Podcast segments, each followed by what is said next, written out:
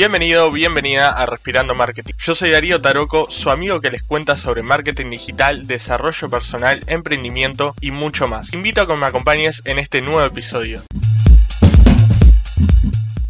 Bienvenido, bienvenida una vez más a este hermoso podcast. A lo largo de mi trayectoria como marketer, estuve viendo varios errores que se repetían continuamente en varios emprendimientos. Y me di cuenta que hay 5 errores que se repiten en muchos de ellos. Y por eso hoy te traigo este episodio, para que vos nunca hagas estos 5 errores en tu emprendimiento. El primero se trata de no conocer el mercado.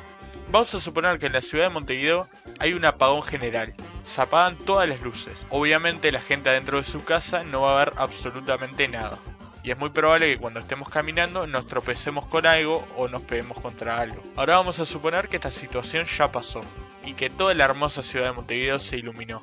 Entonces nosotros no nos vamos a pegar contra las cosas ni tropezarnos.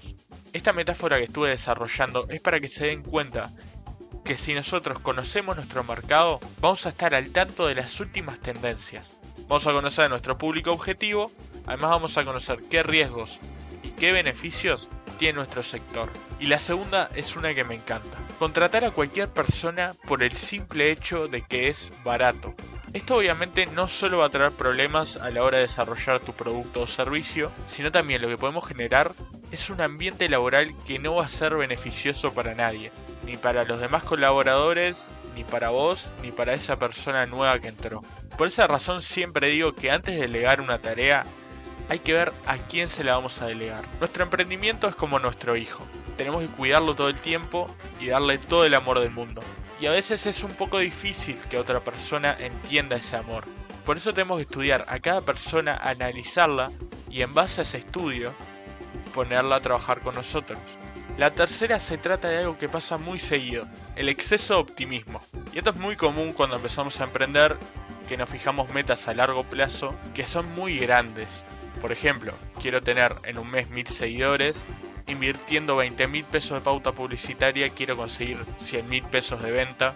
Obviamente no digo que esto esté mal, sino que siempre es conveniente fijarnos metas a corto plazo, metas que sean alcanzables, por el simple hecho de no desmotivarnos si no llegamos a ese objetivo, porque a veces nos ponemos metas muy difíciles y es muy probable que nos cueste llegar. Por eso hay que disfrutar del proceso, ir escalón por escalón y no apurarse. Otro error que es muy común es generalizar a la hora de segmentar. No importa el rubro en el que estés, no importa cuál sea tu emprendimiento, es fundamental hacer un estudio de mercado porque es imprescindible que vos conozcas a tu público objetivo, ya que toda buena estrategia de marketing gira en torno al cliente.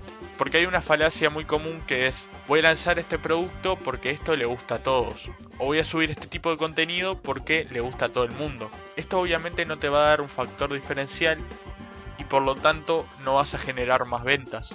Y creo que el paso más importante es tener un plan. ¿Qué es lo que voy a hacer día a día? ¿De qué forma me voy a fijar los objetivos? ¿Cuáles son esos objetivos? ¿Qué herramientas tengo disponibles para utilizar? Esto obviamente te va a permitir no solo tener éxito, sino que va a ser como una especie de guía para entender si tu idea es viable o no.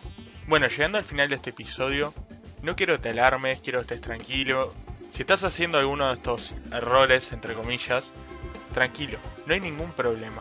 Lo que tenés que hacer es focalizarte en mejorar y potenciar tu negocio. Como te dije anteriormente, tenés que disfrutar del proceso, de ir aprendiendo estos pequeños errores e ir mejorando poco a poco. Así que espero que hayas disfrutado de este episodio y nos vemos en la próxima, en Respirando Marketing.